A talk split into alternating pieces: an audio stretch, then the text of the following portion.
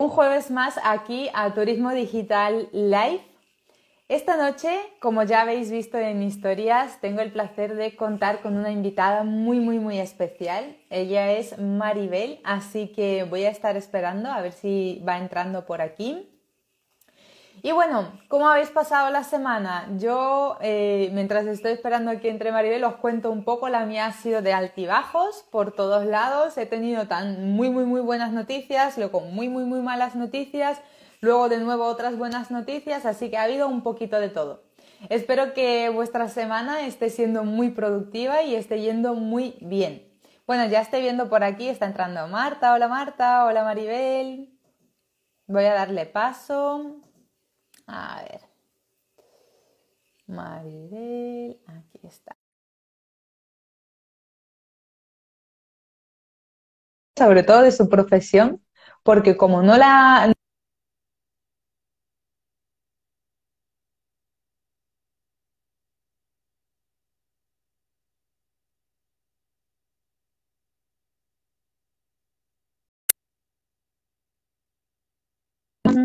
Aquí estás. Sí, hola. Hola.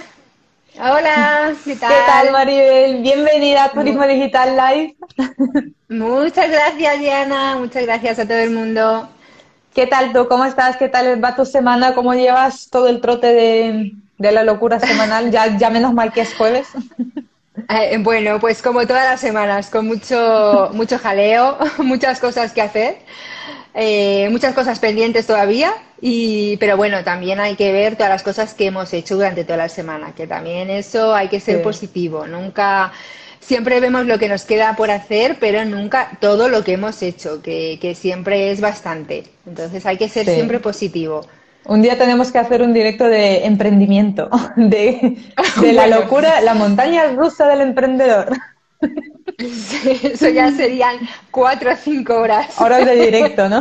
Mira, un día lo que voy a hacer es, en vez de hacer un dúo, voy a juntar a dos o tres personas y vamos a hacer un jueves de directo de tres o cuatro personas hablando de emprendimiento. Sí, pero con un coach psicólogo por ahí también. ¿verdad? que también nos ayude porque lo necesitamos a veces, ¿eh? Lo necesitamos, sí. Yo de hecho tengo la mía, yo tengo una, yo tengo una coach mentora con la que estoy llevando todo eso porque si no es imposible. Es, es difícil, es difícil, es una montaña rusa, es... Tienes muchos altibajos, o sea, es, superación al final, no, no es nada comparado con trabajar por cuenta ajena. Al final no, no, no. Es, un cambio. Me tiro a la piscina, no me tiro. Habrá agua en la piscina, no habrá agua. Totalmente, totalmente. Te tienes que adaptar y tienes que conocerte mucho. Vamos a empezar, Maribel. Cuéntanos un poco quién eres, quién está detrás de la cuenta de MP Asistente Virtual para que la gente vaya conociéndote un poquito y sepa un poco más de ti.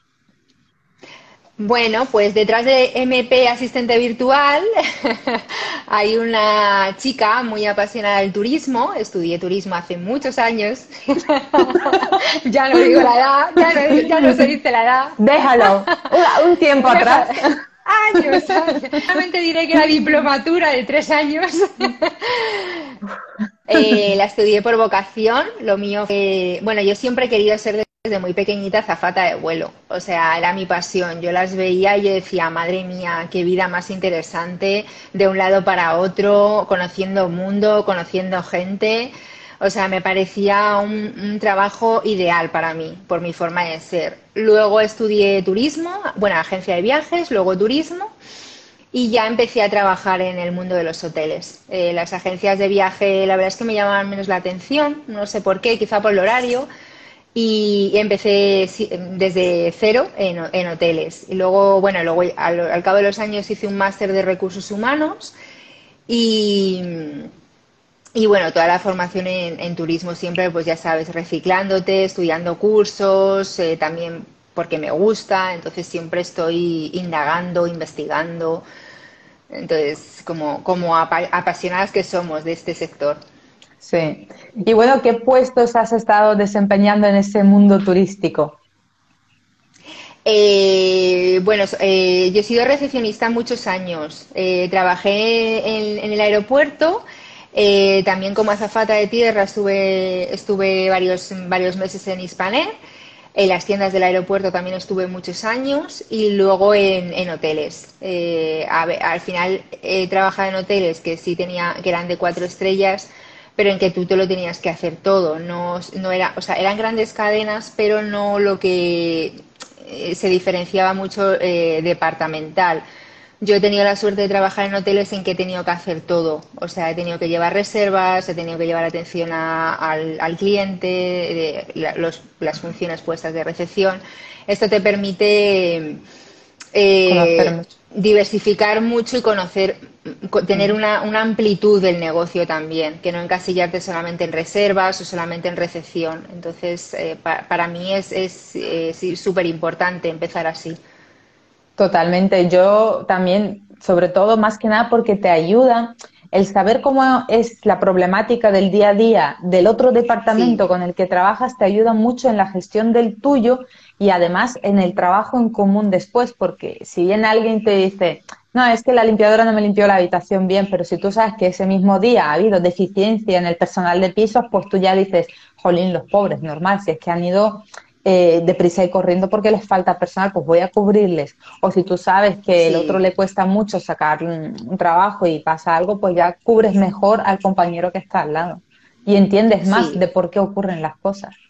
Mm. Totalmente, totalmente. Se nota mucho cuando una persona, yo he tenido la suerte de trabajar con jefes eh, que se notaba que, que venían de cero, que han empezado, pues yo he tenido un director que era eh, había empezado de mozo de, equipajes y llegó a ser director. O sea, imagínate toda su trayectoria. Y, y bueno, o sea, ese hombre podías aprender muchísimo. Yo la mayor experiencia que he tenido en el hotel fue en el último hotel donde estuve que tuvimos que hacer el hotel nosotros. Nosotros nos lo dieron en obra y nosotros tuvimos que eh, montar el hotel, o sea, subir camas, eh, limpiar, eh, ordenar todo, decorar todo, o sea, todo. Entonces, claro, ya eso te da una idea de cómo es el hotel, de cómo es la planificación, de un trabajo en equipo. O sea, para mí fue bestial el trabajo en equipo que hicimos, el cómo nos organizábamos. Sí, sí. bueno, sí, es, es, lo mejor. Los compañeros siempre, siempre es, es lo mejor, la verdad. Bueno, y actualmente, ¿qué es lo que haces? Porque yo te conocí por tu profesión actual. Sí, eh, yo trabajo por cuenta ajena, eh, tengo como doble vida, lo que llamo, eh, y soy secretaria. Entonces, bueno, también llevo la parte de viajes, que es lo que más me gusta. Lo que pasa que en vez de llevar pues la parte de viajes de un hotel, o sea, o ser más de dedicarme al turismo en un hotel o en una agencia de viajes, pues yo llevo los viajes de empleados de empresa soy la responsable de viajes de empleados de mi empresa, con lo cual no estoy tan desligada del turismo como, como puede parecer. Y luego también, pues como secretaria de dirección, pues tengo otras funciones más de organización, de control, de planificación.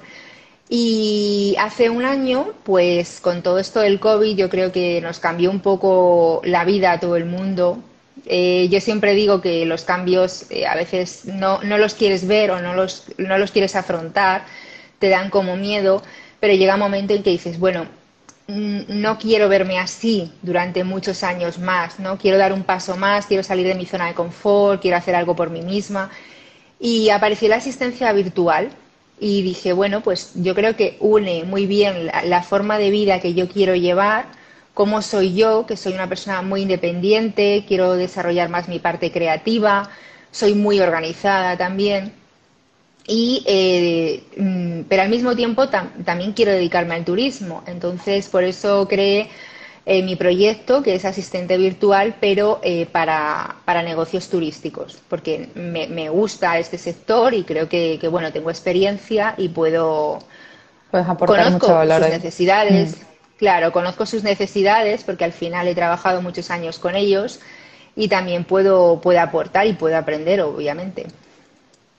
Bueno, y viniendo del mundo turístico, eh, ¿qué opinas de la situación actual? ¿Cómo crees que se irá desarrollando el sector en lo que a marketing digital se refiere? Cuando digo, normalmente decimos digitalización, pero no me refiero a esa digitalización en la cerradura de la puerta o en abrir la persiana a través del móvil, sino en lo que es el marketing digital, estrategias digitales, redes sociales, email marketing, toda esta parte. ¿Qué, qué opinión bueno, Yo creo que el, sector turismo lleva años eh, trabajando muy duro por, por tener un turismo de calidad. España se nos tiene que reconocer por tener un turismo de calidad y no solamente el turismo de sol y playa barato, a lo que hace años estábamos acostumbrados, que está muy bien porque al final es dinero que entra en un país, pero yo desde mi punto de vista no se puede reconocer solamente a un país como un turismo de sol y playa.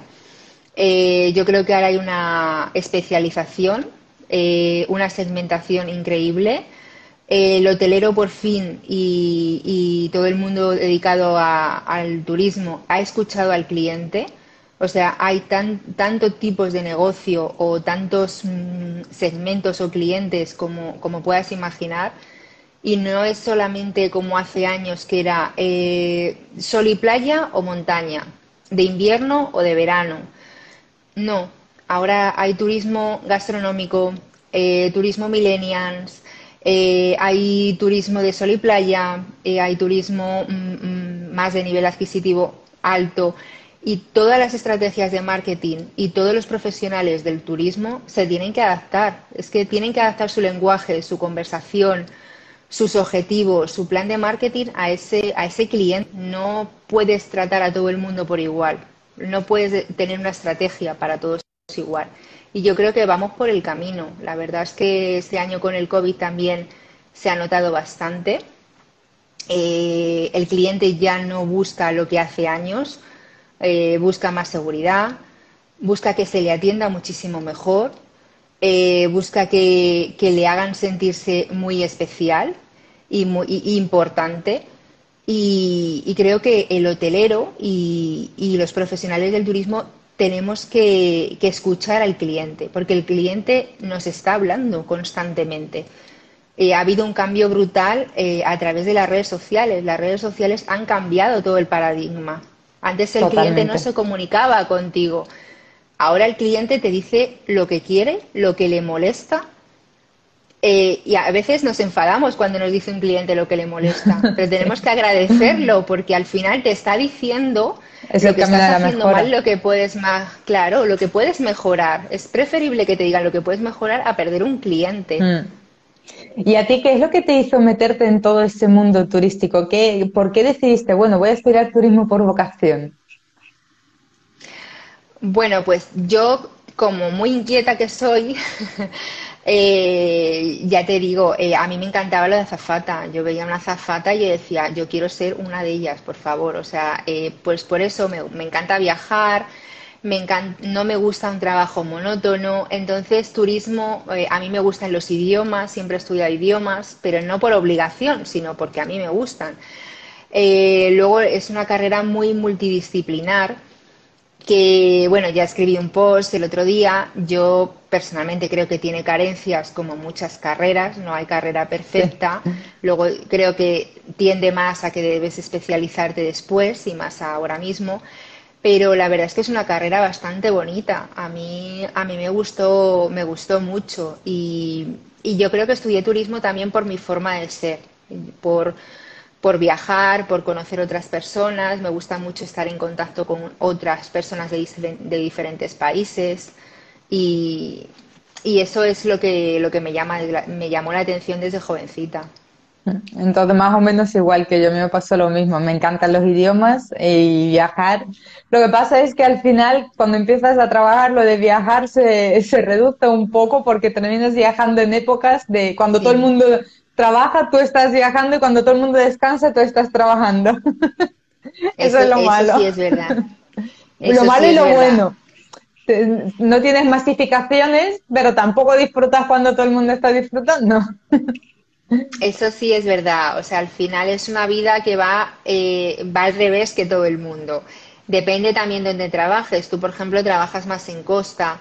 Entonces, en Costa es muy raro eh, que tengas vacaciones en julio y agosto como todo el mundo. Yo, afortunadamente, eh, claro, yo julio y agosto sí he tenido, pero ¿por qué? Porque yo, yo he tenido trabajos en Madrid, con lo cual el cliente era de empresa. Julio y agosto para nosotros es temporada baja, con lo cual ahí, claro, ahí te daban vacaciones, con lo cual, claro, mm. depende mucho también eh, el, donde te dediques, el este. tipo de cliente. Sí. Mm. Bueno, y cuéntanos para los que no sabemos, que yo tengo muchas ganas, explícame qué es eso de asistente virtual, qué es lo que hacéis los asistentes virtuales, porque parecéis magos, parecéis que hacéis 20.000 cosas. ¿Qué es lo que hacéis? bueno, hay veces que las hacemos, otras eh, intentamos poner orden. Eh, no, bueno, a ver, un asistente virtual es alguien que te mm. apoya en tu negocio. Eh, al final yo creo que cuando emprendes, nosotras como emprendedoras también, eh, crees que todo lo puedes hacer sola. Tú al principio crees que todo lo puedes hacer sola, que no puedes delegar, que el tiempo es infinito y que yo puedo con todo. Esa es la frase, yo puedo con todo y, me va a dar tiempo a todo. Y llega un momento en que ves que no puedes, o sea, que eh, tu emprendimiento está un poco caos, que abres el correo y tienes mm, el correo fuera de control o que no controlas ya las redes sociales, no publicas, la facturación. Entonces son tareas que a ti te llevan mucho tiempo, eh, pero que o sea, son muy importantes para tu negocio, pero no son necesariamente necesarias que la hagas tú. Entonces yo creo que cuando emprendes, por ejemplo, eh, mm, mi negocio, eh, lo importante es que yo, por ejemplo, de una mentoría o de una charla, porque ahí no puedes delegar. Ahí tú eres la, la cara visible de tu marca, ¿no? Eso, eso no, es, no se puede delegar, pero hay otras funciones que sí puedes delegar. Por ejemplo, la atención al cliente, eh, publicación en redes sociales, eh, la facturación, eh, los, los posts, todo eso sí lo puedes delegar. ¿Y un asistente virtual cómo puede ser beneficiosa para una empresa turística, por ejemplo? Para que la gente que nos vea diga, ay, mira, pues a, a lo mejor a mí me hace falta ayuda de este tipo al final es un apoyo, es una mano derecha eh, que te va a ayudar en esas tareas del día a día que, eh, te permiten eh, tener tiempo para lo que realmente tú has emprendido. Porque yo no creo que nadie emprenda para estar contestando correos dos horas todos los días.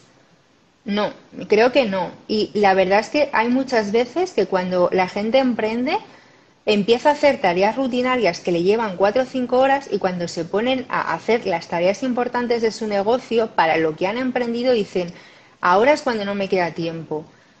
¿Pero por qué? Porque eh, todas esas tareas, el resto de tareas son delegables. Claro que son importantes, la atención al cliente, las redes sociales son importantes, pero ¿es necesario que las hagas tú? Mm. Eh, ¿Tu precio hora te va a compensar lo que tú, eh, eh, invertir en una persona que te pueda hacer ese tipo de trabajos o es preferible que tú te dediques a lo que realmente sabes y tu expertise? Y luego mm. también hay que tener en cuenta que todo, todo emprendedor, eh, el motivo de su emprendimiento es escalar. Entonces, mm, tú no puedes escalar un negocio si no tienes tiempo. Y equipo. Es imposible en, equipo. Entonces llega un momento en que tienes que delegar. Pero yo como emprendedora yo también, por ejemplo, he delegado mi logo, mis colores de marca. ¿Por qué? Porque no es mi expertise, yo no sabía.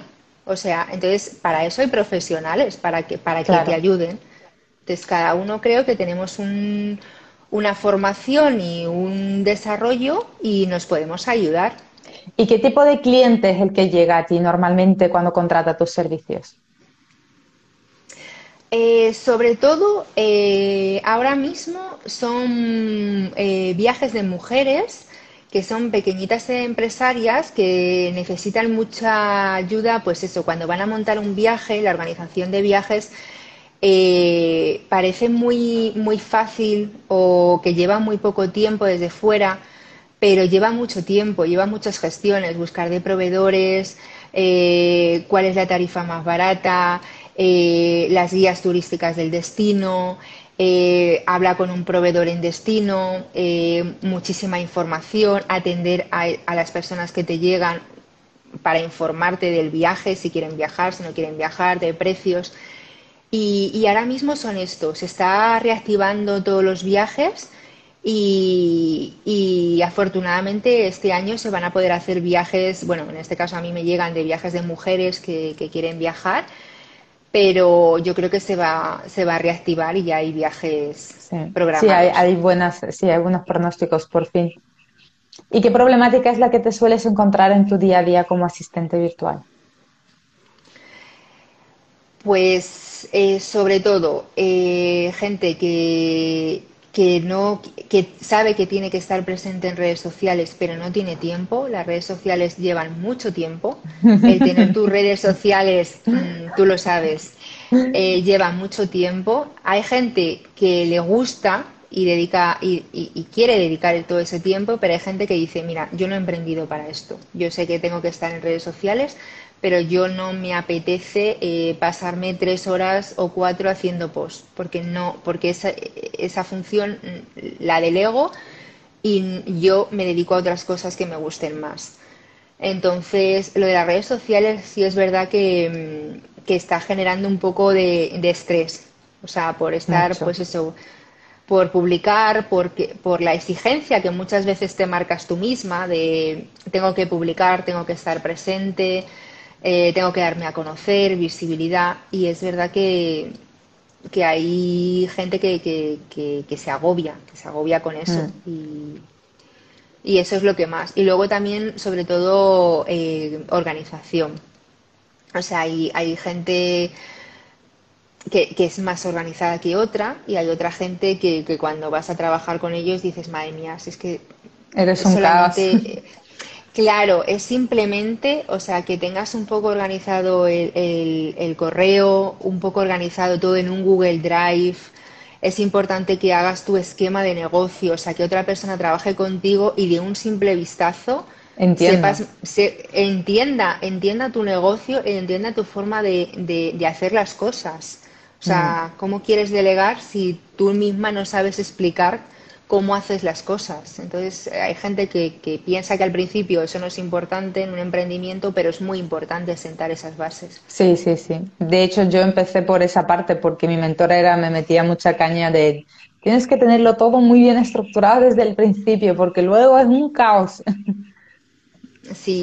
Y bueno, ¿te llegan clientes que te piden hacer cosas que tú no sueles hacer como asistente virtual? Como por ejemplo, a mí muchas veces me pasa que tengo que sentarme con clientes porque les pregunto cuáles son los objetivos de su negocio y ellos no saben cuáles son los objetivos del negocio. Entonces, de repente me veo en una situación en la que tengo que hacerle la estrategia de negocio de sus propios negocios.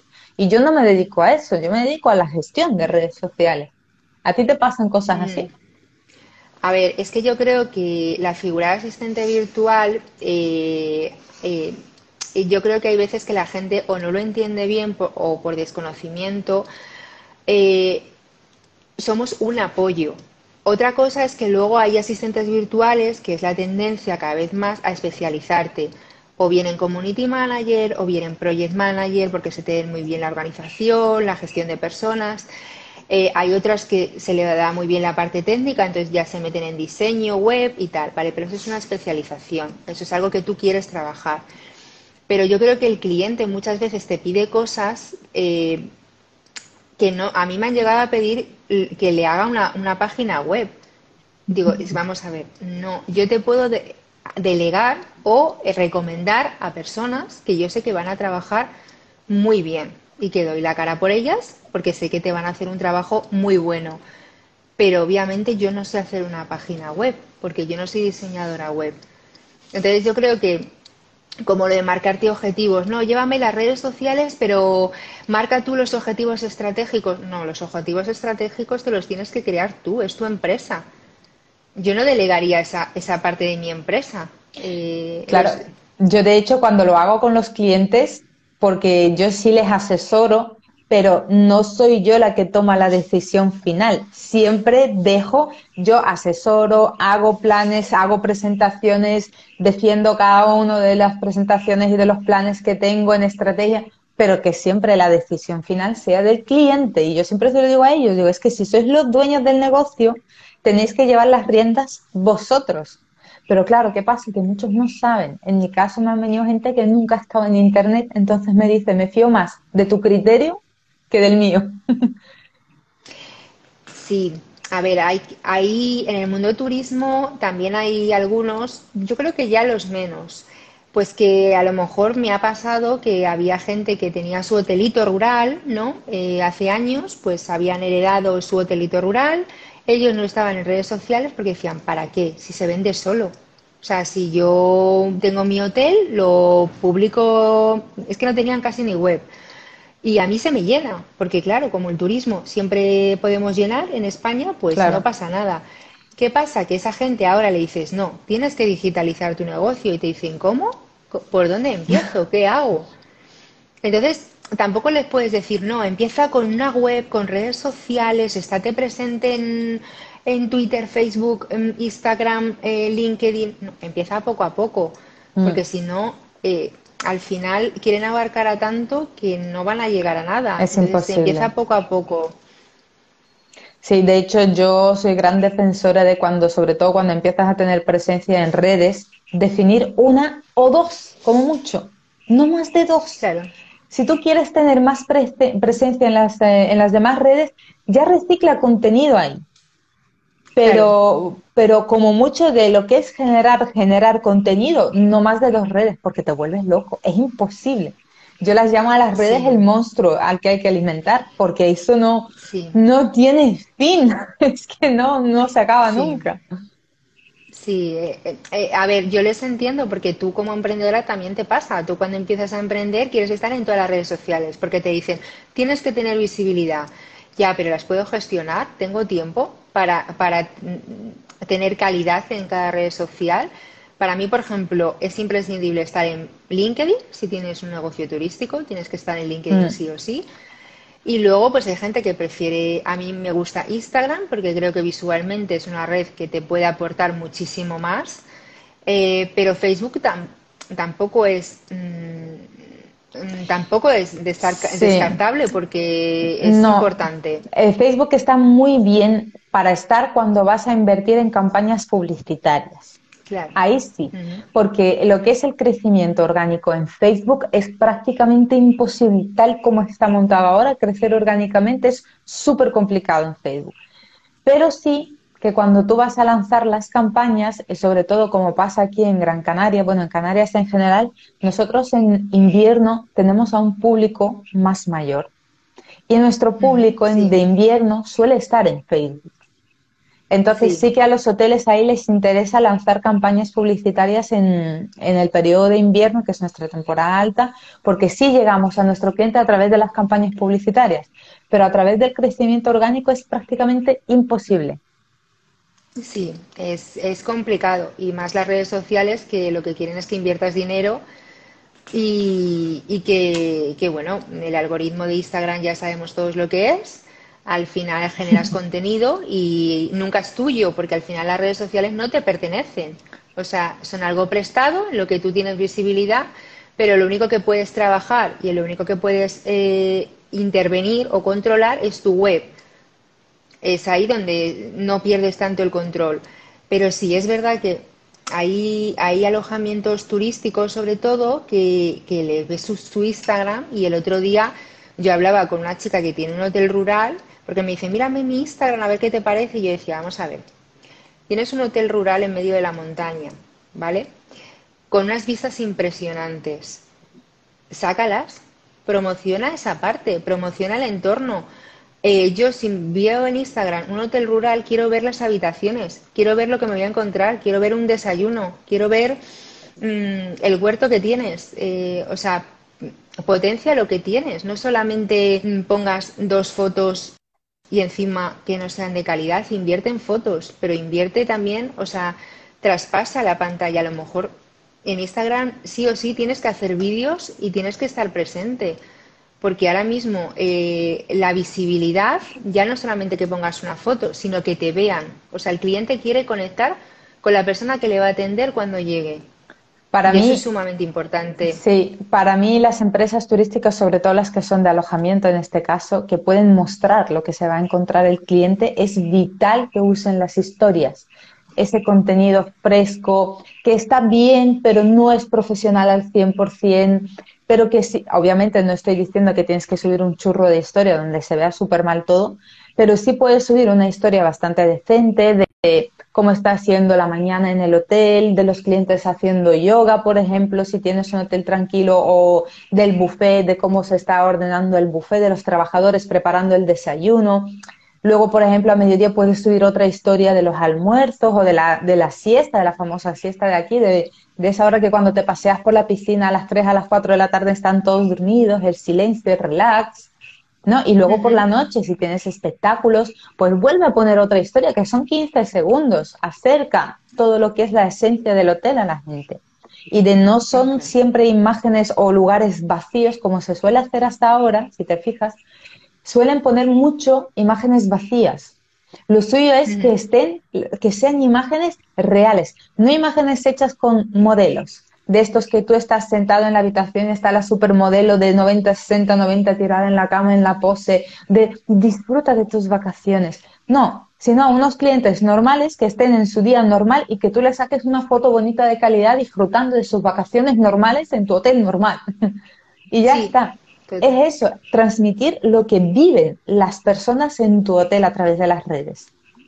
Sí, totalmente, estoy de acuerdo contigo. Al final puedes explotar muchas cosas, eh, ya sea a través de vídeos, ya sea a través de imagen, mm. eh, darte a conocer visibilidad. Por ejemplo, Roommate, yo siempre eh, hablo de Roommate Oscar, ¿no?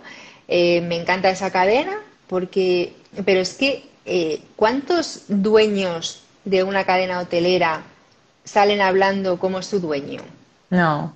Es que ha, humanizado un poco la marca, porque yo creo que Roommate Oscar, eh, tú cuando ves la imagen de esa cadena de hoteles, piensas en su dueño directamente. A mí se me va la, cabeza siempre a, su dueño. ¿Por qué? Porque a través de la cadena ha, o sea, ha humanizado, pero porque ha salido, él, se muestra bastante, muestra sus hoteles, pero él dentro se muestra trabajando, se muestra participativo. Con, yo me acuerdo de un, de una historia que hizo en la recepción de un hotel aquí en Madrid mm, con los recepcionistas.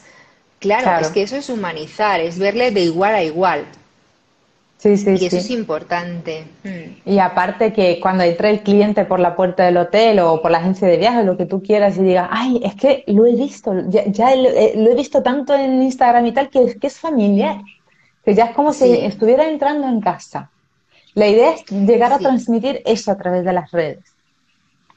Claro, es que, ¿sabes lo que pasa? Que al final el turismo eh, es todo una experiencia. Tú cuando compras un producto, tú te compras un coche y tú lo puedes tocar, tú, tú, tú puedes llevarlo, tú puedes, o sea, pero tú cuando tienes un, cuando compras un servicio no es tangible.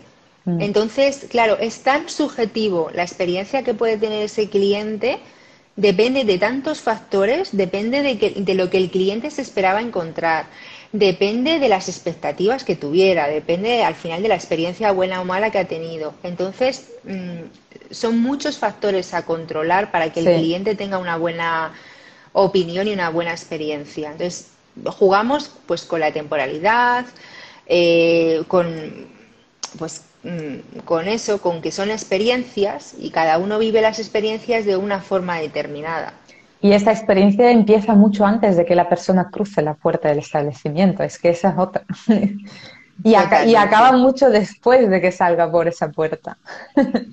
Totalmente, totalmente. O sea, tú cuando irías un viaje, yo por ejemplo, cuando programo un viaje, mi ilusión empieza cuando ya me compro la guía turística, estoy mirando dónde voy a ir, estoy creando mi rutina, o sea, mi recorrido, porque yo soy de las que hace todo el recorrido. ¿Eres de las que se lo lleva? Yo también. Sí, sí. yo me hago mi, ruta turística. sí, sí. Mi ruta turística, día uno, pa, pa, pa, día dos, ta, ta, ta. lo mismo. Oye, pero así, así es como te da tiempo de verlo todo, porque si no muchas veces te quedas con las ganas de que no ves la mitad de las cosas. Totalmente, totalmente. Y luego además yo soy de las que cuando vuelve comparto también las, las experiencias. O sea, porque si a mí un hotel o un restaurante o cualquier establecimiento me ha atendido bien, que mínimo que le dejes una reseña positiva. Claro. O sea, al final, y, y si es una reseña negativa, también se puede dejar, pero siempre desde la educación. Yo creo que también eh, el que tú puedas decir, oye, esto, no, esto es mejorable, esto no me ha gustado, mm. yo esperaba otra cosa, pero siempre desde la educación, que al final eh, las redes sociales a veces es virtual. Sí, gestionando, bueno, yo llevo muchos años gestionando reputación online de hoteles y ¿sabes qué pasa? Que normalmente los seres humanos tendemos a escribir cuando estamos descontentos, no cuando estamos contentos. Este es el problema. Entonces, yo le diría a la gente que cuando lee las reseñas de un determinado sitio, la lea con un poquito de opinión propia también, criterio propio, que las reseñas no lo son todo, porque hay una cara A y hay una cara B, y normalmente el ser humano tiende a decir más lo negativo que lo positivo. Sí, efectivamente. O sea, al final yo creo que tienes que hacerte una idea eh, global y que cada persona es distinta, porque sus expectativas serán distintas. O sea, hay a lo mejor un mismo cliente, mm, o sea, mm, tiene la misma tarifa, tú vas a un hotel, tú y yo vamos a un hotel, pagamos 100 euros la noche, lo mismo, y tu expectativa puede ser diferente a la mía. Totalmente. Entonces, mm, somos, somos, trabajamos con personas, no con, no con máquinas. entonces, por mucho que nos digitalicemos, hay cosas que sí o sí eh, el cliente cuando cuando llega a un hotel quiere ver una cara, que le sonría y que, y que, le ayude, no quiere ver mm. una máquina. Mira, de hecho, lo voy a volver a decir, ya lo dije el otro día en Desde Cero de Turismo, las chicas estaban hablando justo de los procesos en su podcast eh, de las máquinas y de las personas. Y yo estoy más súper de acuerdo con ellas porque decían, terminaban no resumiendo de que máquinas sí, pero máquinas junto a personas donde mutuamente ambas cosas se apoyen para dar un mejor servicio a la persona que esté y facilitarle la vida al que está atrás, al que está trabajando. Pero ni una sola cosa ni, ni, una, ni una sola otra. O sea, ir en combinación siempre con las dos. Porque lo que más miedo tenemos muchos en el sector turístico es que no llegue, no llegue a digitalizarse hasta tal punto que se pierda ese toque de humanidad, porque en turismo es que si perdemos la humanidad, de verdad que yo no le veo, no le veo futuro si perdemos eso. Es que es lo que hace la diferencia, ese toque de diferenciación, es el trato con la gente. Sí, yo estoy totalmente de acuerdo. Eh, a ver, tú por ejemplo te vas a un resort, ¿no? Y tú quieres, o sea, yo soy la primera que a lo mejor no quiero esperar una hora que me hagan un check-in. Bueno, pues puedes poner unas máquinas o cuando, como cuando vas al aeropuerto, pues hay máquinas en que tú te sacas ya tu, tu tarjeta de embarque y eso, eso me parece perfecto. Al final es mm, ahorrar tiempo. propia, sí. Claro, porque no tienes, no tienes tiempo, no tiene, la gente no le gusta perder el tiempo normalmente. Vamos siempre con prisas, incluso mm. cuando vamos de vacaciones muchas veces, nos cuesta relajarnos. Pero eh, también es verdad que cuando el cliente tiene un problema, no quiere hablar con una máquina, quiere hablar con una persona. O incluso, mm, a mí me ha pasado en el hotel, que me han bajado clientes, no, mira, es que he venido solo de vacaciones y necesito hablar con alguien. Ay, sí. Pero mucho como... sí. Y sobre todo algunas señoras mayores que viajan solas, ellas se sientan porque claro, yo estaba en la mesa de relaciones públicas, porque en recepciones muchos jaleo y mesita está al lado, con las sillitas delante, y algunas hasta se tomaban el café conmigo de la tarde ahí, y yo diciendo, madre mía, las tareas que me quedan por hacer, y yo aquí con la clienta de chachara. Claro, o tú te vas a un resort de vacaciones y tú quieres ver un animador turístico, oh, tú no quieres que te pongan una máquina, o sea, tú quieres ver una persona eh, que te anime, que te, o sea, al final yo creo que también después del COVID, el COVID nos ha cambiado mucho nuestra, nuestra realidad y nuestra forma de entender las cosas, pero yo creo que también nos ha humanizado más en el mm. sentido de... Eh, no hemos perdido afortunadamente esa parte social que tenemos. Y, por eso también somos un país muy importante, receptor de turismo, porque eh, viene gente de todo el mundo y siempre se nos destaca por eh, la amabilidad de la gente de aquí, lo, cercanos que somos. Entonces tampoco lo podemos perder. No, para mí España tiene un potencial turístico brutal y yo creo que si se invierte un poco más, hasta puede subir mucho más. Mucho más, porque lo, lo que hay aquí es que en pocos sitios de Europa está. Sobre todo, mira, sobre todo la parte de Canarias, donde tú a tres horas de Europa en avión tienes sol 25 grados en invierno, cuando en los otros sitios están de nieve hasta aquí. Es que... Nos dais mucha envidia los de Canarias. A mí me encanta Canarias. Yo estuve hace dos años la última vez. siempre estoy deseando volver a Canarias. Bueno, yo siempre he dicho que alguna, o sea, a lo mejor vivir, vivir, no lo sé, pero un año en Canarias sí me pasaba. Estás bienvenida cuando quieras. Tienes tu casa aquí cuando quieras.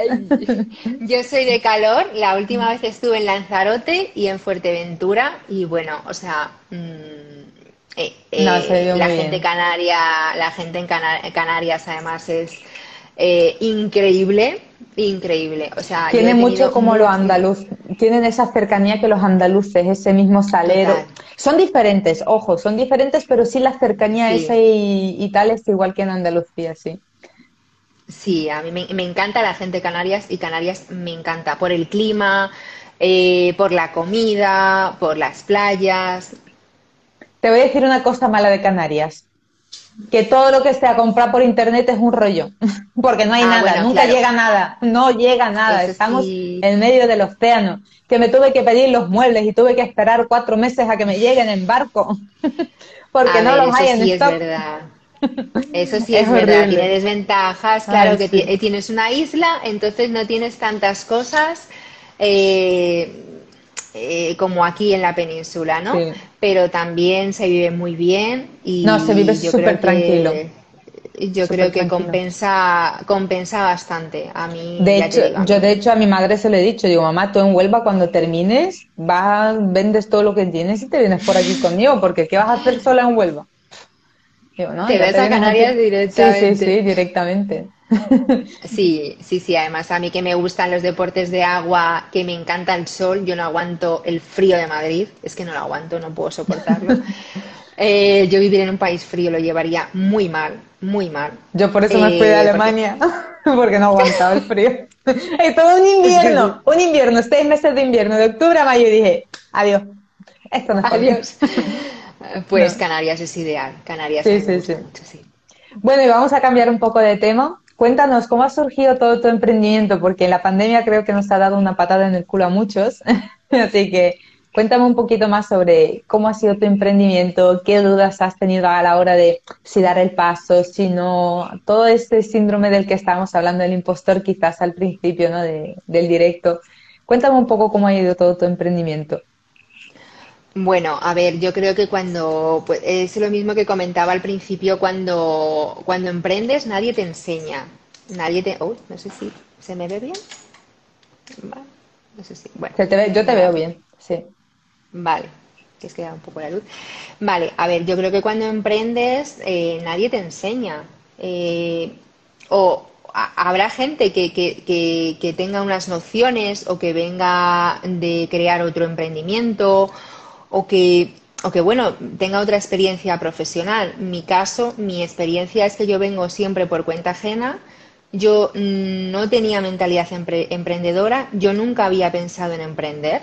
O sea, yo siempre había pensado lo normal, trabajo por cuenta ajena, en una empresa que me guste, que me valore, en que pueda promocionar, pero no, no, no pensaba trabajar por, para mí tener mi propio emprendimiento. Lo que pasa que es verdad que llega un momento, y, yo creo que el COVID, cuando nos mandaron, en, en, mi caso me mandaron en ERTE a casa, que te paras a pensar y dices, vale, esta es la vida que yo quiero, donde estoy es donde quiero estar, y ya te empiezas a hacer preguntas que en el día a día no te haces y dices, bueno, ¿por qué no intentarlo? O sea, al, al final esto intentarlo. Eh, con esfuerzo yo creo que se va consiguiendo, pero con esfuerzo.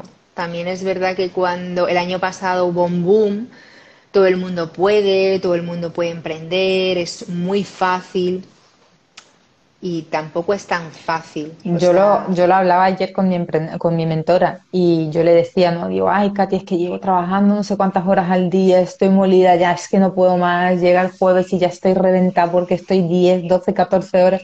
Y ella me dijo, Diana, soy mentora de emprendedores, de empresas y de todo, y no conozco a nadie que haya logrado el éxito trabajando ocho horitas al día. Y te lo digo así de claro.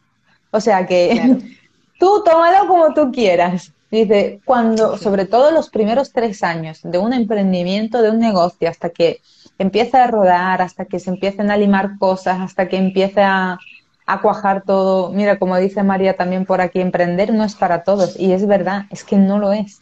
si tú no eres una persona que toma acción, te quedas en parálisis y no, no das el paso y, estás siempre dudando. Es que al final, a mí en mi caso, por ejemplo, eh, yo creo que todo con formación, con cursos, puedes aprenderlo y luego ya es práctica que tú puedes desarrollar. Hay una sola cosa en la que eh, tienes que ser tú y solamente tú, y es tu mentalidad. O sea, nadie nadie puede eh, hacer las cosas por ti. O sea, por mucho que tú eh, tengas una mentora, como en tu caso, o un coach que te anima, que te da directrices, al final, quien tienes que salir eh, a exponerte y a decir, vale, tiro para adelante, eres tú, eres una persona.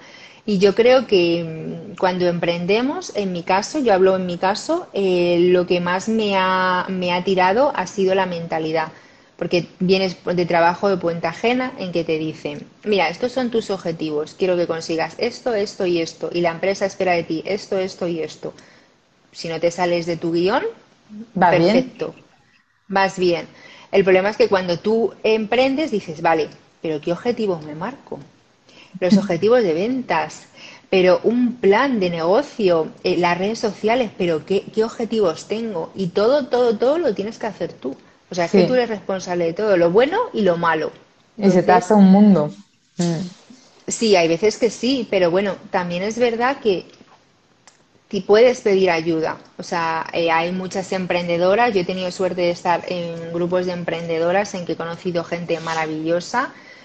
Y cuando bajas a tierra, porque yo creo que uno de los, de los problemas que cuando te empezamos a emprender, pues que ves a gente pues Claro, Vilma Núñez, que yo la sigo, me encanta. Es la eh, hago cursos con ella. claro, ves a Charuca. Otra diosa, claro. claro, tú te, tú te tiendes a comparar con ellas y dices, claro, yo no llego. Pero cuando ves a emprendedoras en grupos de emprendedoras y te dicen la cruda realidad de decir, no, esto no es tan fácil, eh, mm. lleva mucho trabajo detrás, mucha dedicación, dices, vale, pues con esta gente es de igual a igual. Y al final yo creo que yo hablo entre mujeres, eh, yo he encontrado solamente compañerismo y buena gente. O sea, yo en Instagram también eh, tengo varias personas con las que hablamos a diario, nos preguntamos, oye, ¿cómo te va? O mira, ¿cómo te ha salido la reunión con el cliente? Que ya cuando dejé de, de, compartir historias y dejé las redes por problemas personales, me estaban mandando mensajes, oye, ¿estás bien? ¿Cómo vas? No sé qué. Se han convertido al final en apoyo, en familia, en amigos toda esta gente. Sí, sí, sí. Sí, esa es la parte más bonita de las redes sociales. Sí. ¿Y tú cómo superas todos esos miedos que te vienen encima para todos los que nos vean y estén emprendiendo? Que no se agobien, que hay forma de superarlo. ¿Cómo sueles lidiar tú con todos esos problemas del emprendimiento? Aparte de los grupos. Bueno, eh, yo creo que los grupos para mí han sido muy importantes. Eh, también rodearme de personas eh, creo que al principio eh, dedicas muchísimas horas a tu emprendimiento.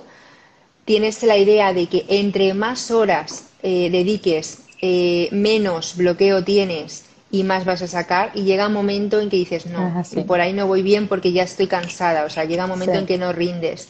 Entonces, para mí es muy importante buscar el equilibrio el equilibrio, eh, hablar con otra gente. Yo, yo tengo, hay un momento en que digo, hasta aquí trabajo, ya esto forma parte de mi vida personal y me relaciono pues con mis amigas que no son emprendedoras, que hablas de otras cosas, que em, lees otras cosas que no son de emprendimiento, hablas otra temática para romper un poco el... El bucle, es que entras en un bucle, brutal, sí.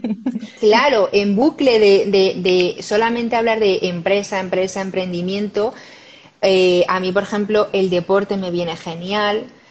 Eh, también, bueno, mm, trabajar con un coach y con un psicólogo en un momento dado te ayuda muchísimo. yo, lo hago, de verdad, yo lo hago, porque a mí me pasaba lo mismo y, me pasaba eso de echarle horas y sentirme estancada.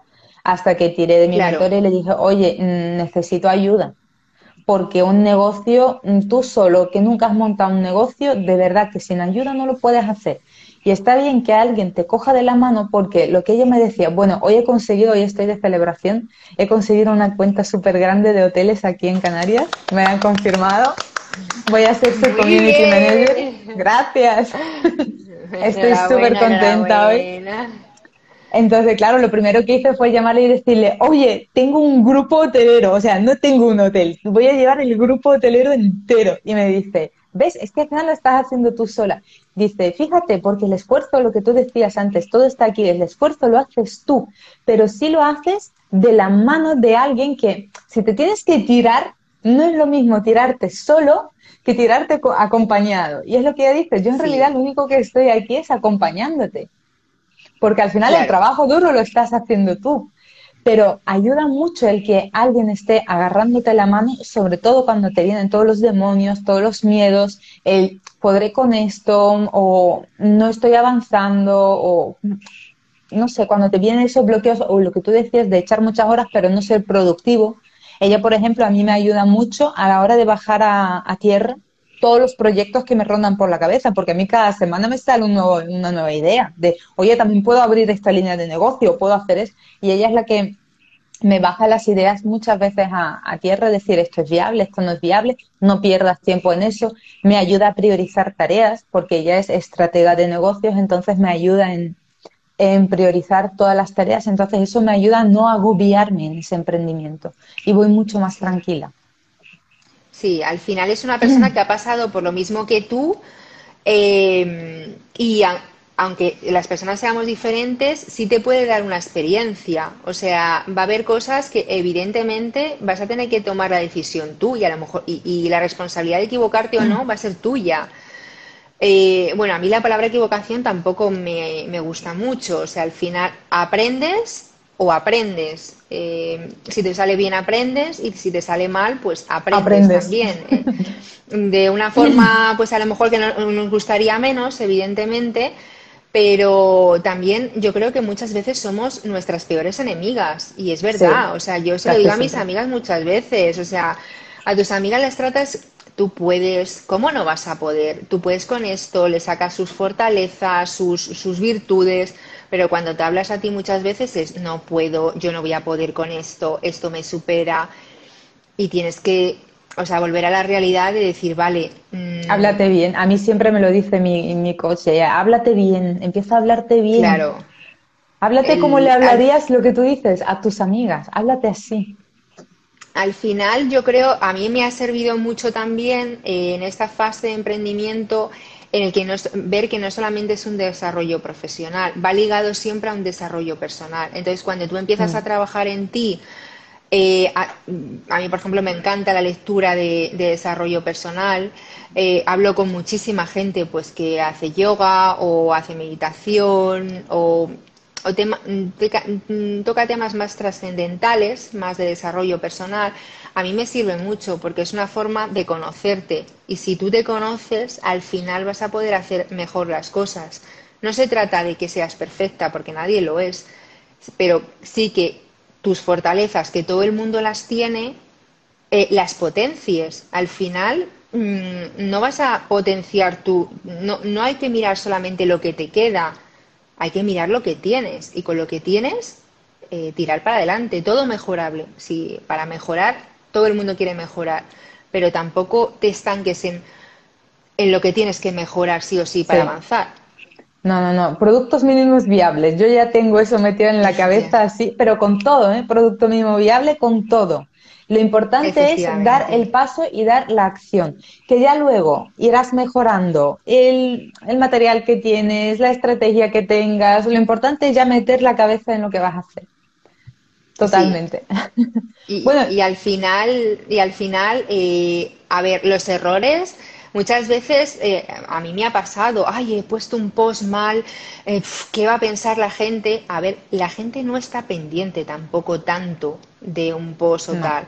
O sea, tú piensas en una magnitud de que has hecho algún error o tal, en plan, es catastrófico, perdona, literalmente no eres el centro del universo para que todo el mundo esté pendiente de ti. ¿Has hecho un post mal? Bueno, pues ya está, ya no pasa nada. O sea, con naturalidad, pues sí, me he equivocado, no pasa nada, me he equivocado en una story, no se ha subido, mm, no pasa nada. O sea, al final... Cosas que pasan. natural. sí. Bueno, ¿y tú hacia dónde vas a orientar tu emprendimiento? ¿Ahora tienes algunos proyectos, algunos planes?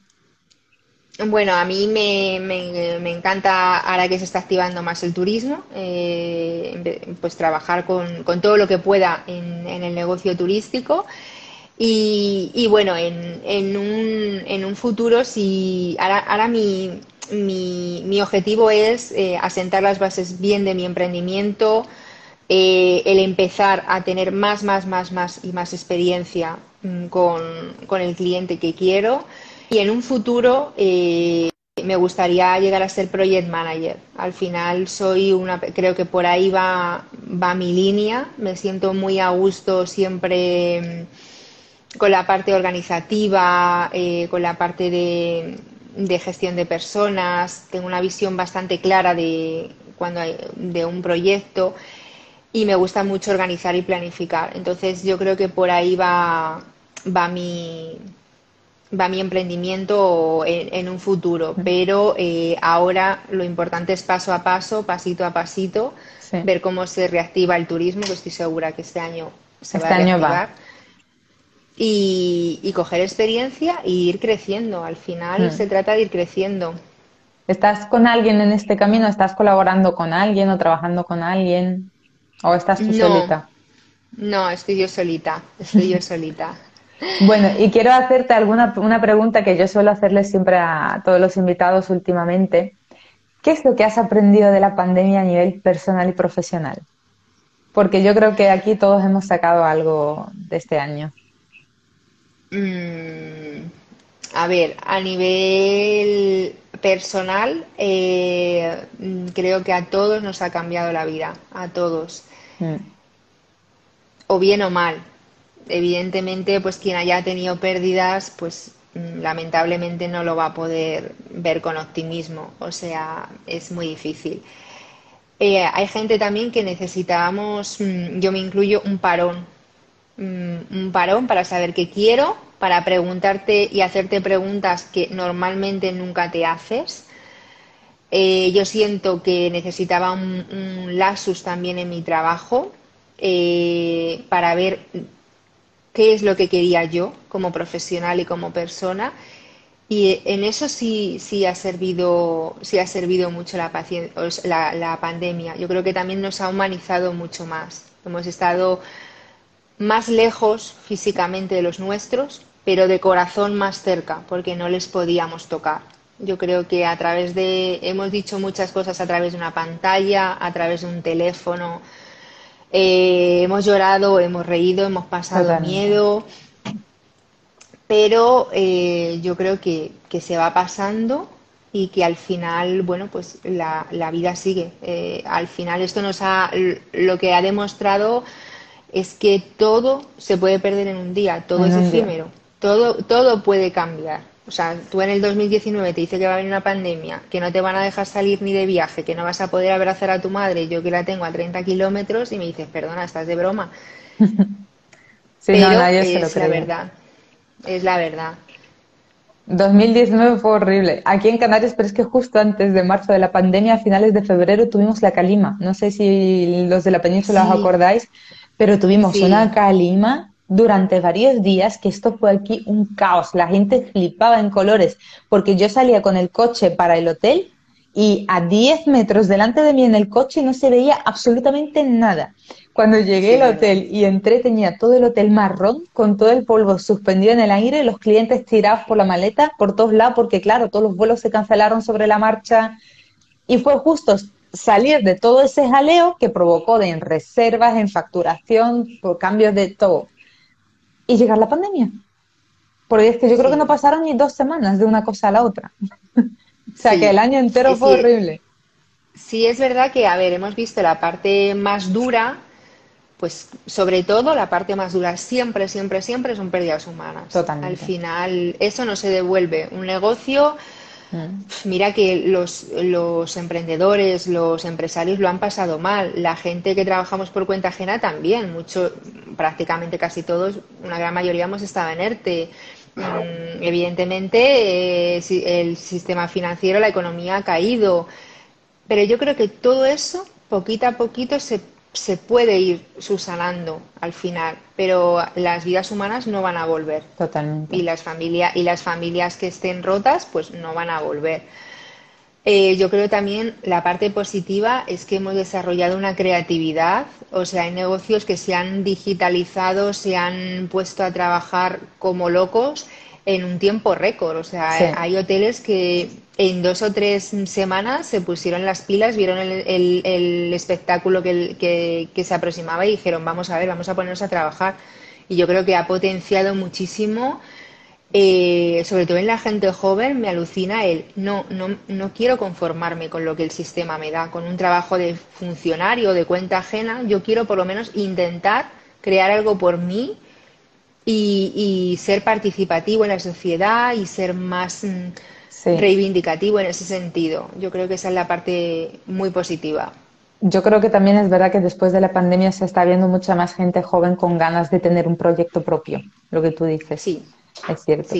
Y bueno, para ir finalizando, ¿qué consejo le darías a todas las personas en turismo que están buscando cómo reinventarse? Porque creo que tú y yo no somos las únicas que están por este camino. Bueno, yo creo que desde que, afortunadamente, desde que nosotras salimos de turismo, han salido muchísimas profesiones que antes a lo mejor ya existían, porque existían a lo mejor con otro nombre. Eh, ahora hay revenue, eh, están los revenue nomads, que también sigo, que son, me encantan. De Jaime. Eh, Jaime Chicheri. Eh, también el marketing turístico muy, muy especializado, hay copies turísticos, mm, o sea, hay muchísimas mm. profesiones. Yo creo que al final el consejo que daría es que mi consejo es que empiecen por abajo en turismo, porque eso te va a dar unas bases increíbles de negocio, eh, que tengas una idea de lo que, de lo que puede, de lo que es el turismo, ya trabajes en un hotel o en otro establecimiento, porque creo que la gente que ha empezado desde abajo tiene un conocimiento muy diferente a la gente que ha hecho un máster y, se le ha soltado en, de director. O sea, al final mm, la experiencia es la experiencia, por mucha, mucho máster que tú tengas. Y luego que pruebes hasta ver lo que, lo que te gusta. Al final, si a ti te gusta más mm, escribir, pues puede ser copy. A lo mejor a ti te gustan más te vas con Marta, pues ser Marta. Te vas con Marta con la copy, pues te vas con ella el cursito que tiene. Además, ella ahora mismo está haciendo un curso justo enseñando a la gente a escribir en turismo. Claro. Al final es un poco, pues, dentro de como cualquier sector, adaptarte un poco a lo que a ti, a lo que a ti te, te gusta. Pero sí o sí, yo creo que hay que empezar un poco por abajo y después especializarte. Al final es formación, formación y formación y nunca dejar la formación. Siempre te tienes que estar formando. Eh, pero no solamente en idiomas, que también es muy importante. Te crees que cuando terminas la carrera ya estás toda formada, pero no. Al final es formarte. Allí empieza. cuando terminas la carrera empieza lo de verdad. Totalmente, pero no lo veas como, como una obligación, porque si lo ves como una obligación, al final lo vas a dejar, te, te, va a frustrar muchísimo. Hazlo por, por, por vocación, o sea, al final porque te guste, o sea, porque quieras probar. Y es un sector muy bonito en que se conoce gente maravillosa, o sea. Totalmente. ¿Y algún consejo para las asistentes virtuales? bueno, tengo muchas compañeras asistentes virtuales. Eh, yo creo que la asistencia ha venido para quedarse. Eh, creo que es ya no es el futuro, es el presente. Creo que hay gente que lo está haciendo muy, muy, muy, muy bien. Eh, es una profesión también muy nueva, muy nueva, en el que poquito a poquito, pues vamos. Mm, vamos desarrollando, se nos va dando luz, eh, nos, vamos, eh, nos estamos dando a conocer. Eh, todavía nos siguen muchas veces confundiendo con secretarias virtuales, con Alesa, mm, Alesia, mm, todo esto.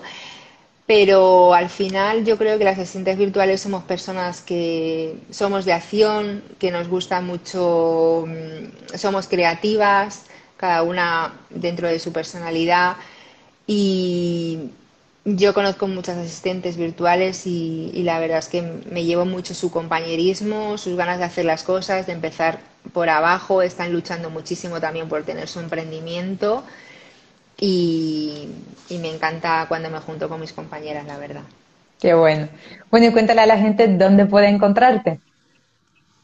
Bueno, pues en LinkedIn, Maribel Pérez Rodríguez. y sobre todo en Instagram, MP Asistente Virtual. Ahí contesto siempre mensajes, cualquier duda que podáis tener, eh, cualquier cosita que me queráis compartir. Yo estaré encantada de, de estar en contacto con vosotros. Qué bueno. Pues Maribel, muchísimas gracias. Me hacía mucha ilusión este directo, más que nada porque desconocía mucho todo tu mundo y la verdad es que no es tan diferente a lo que hacemos en realidad muchos desde casa organizando, pero sí que sois el puntito que marca la diferencia en una empresa, en la organización de una empresa, ese apoyo, ese, ese apoyo de las sillas sin el cual la silla se queda como coja, ¿sabes? Esa cosa indispensable que hay ahí. Así que muchas gracias, sí, por, por explicármelo bien, ya por lo menos a mí y a los que no lo sabían también. Y agradecerte también hablar un poco de turismo porque las dos compartimos esa pasión tan bonita que es el mundo turístico y que nos hemos reinventado en él y vamos a seguir buscando. Es lo que creo que lo hablaba contigo, era con la que lo hablaba, que siempre todos los emprendimientos me llevan al turismo. No sé cómo lo hago, pero creo que no, no sé si fue contigo o con alguien más, que a alguien le pasaba lo mismo, que emprendía y volvía a meterse en turismo, emprendía y volvía a terminar en turismo. Es que como el turismo tiene algo como una droga que nos termina atrayendo hacia ahí todo el rato. Cuando se estudia con pasión, Claro, es que al final tú piensas muchas veces, a mí cuando yo he hecho mi Ikigai o mi DAFO, eh, que tan difícil es para hacer muchas veces, eh, te dicen, saca, saca todo lo que, lo que tú lleves, saca mm, cosas espontáneamente y todo te lleva al final al turismo. ¿Pero por qué? Porque cuando sientes pasión eh, por una cosa, también, a ver, también te pueden gustar otras cosas, ¿no? A mí, por ejemplo, me gusta mucho la psicología y el coach, me encanta. Pero cuando sientes pasión por una cosa y te has dedicado muchos años a ello, al final, de una forma u otra, sale. Hay gente que no se dedica al turismo, pero es nómada digital. Está mm. viajando todo el día. O le gusta hacer guías turísticas. yo, en mi caso, por ejemplo, soy la que hago los viajes de todas mis amigas. Cuando tienen que crear viajes, yo se los creo a todas, porque me encanta. Entonces, de alguna forma, siempre va saliendo esa parte tuya que crees que en algún momento tienes dormido, pero no tienes dormida. Está muy presente. Por eso el turismo o lo amas o no estás en él. Es que no hay otra. Es verdad, es verdad. Toda la razón. Pues nada, Maribel, muchas gracias. Me ha encantado compartir este ratito contigo. Muchas gracias a ti, Diana, por esta oportunidad, por estar en tu pantallita. Me encanta lo que haces. Ay, gracias. Eh, muy enhorabuena por este proyectazo que te ha salido. Gracias. Y Estoy súper contenta hoy. Que sé que te lo has currado muchísimo, que hablo mucho contigo, que lo has currado muchísimo, que te lo curras muchísimo. Y cuando la gente se le ocurra mucho, pues es lo que pasa, que las cosas le van bien. Que salen, salen, sí. Que no todo puede ser muebles que se caen de la cocina, que de repente te entran cuentas gigantes de clientes. ¿Qué le vamos a hacer? Una cosa por la otra. Compensa totalmente. Sí, sí, sí. Pues muchas gracias Maribel y gracias a todos los que habéis estado por ahí. Muchísimas gracias por vuestro tiempo, por vuestra atención. Y bueno, nos vamos viendo por aquí porque seguiremos Maribel y yo compartiendo historias y estando aquí con todos vosotros. Muchas gracias a todos por estar aquí. Muchas gracias a ti, Diana. Gracias, adiós, buenas noches. Adiós, buenas noches.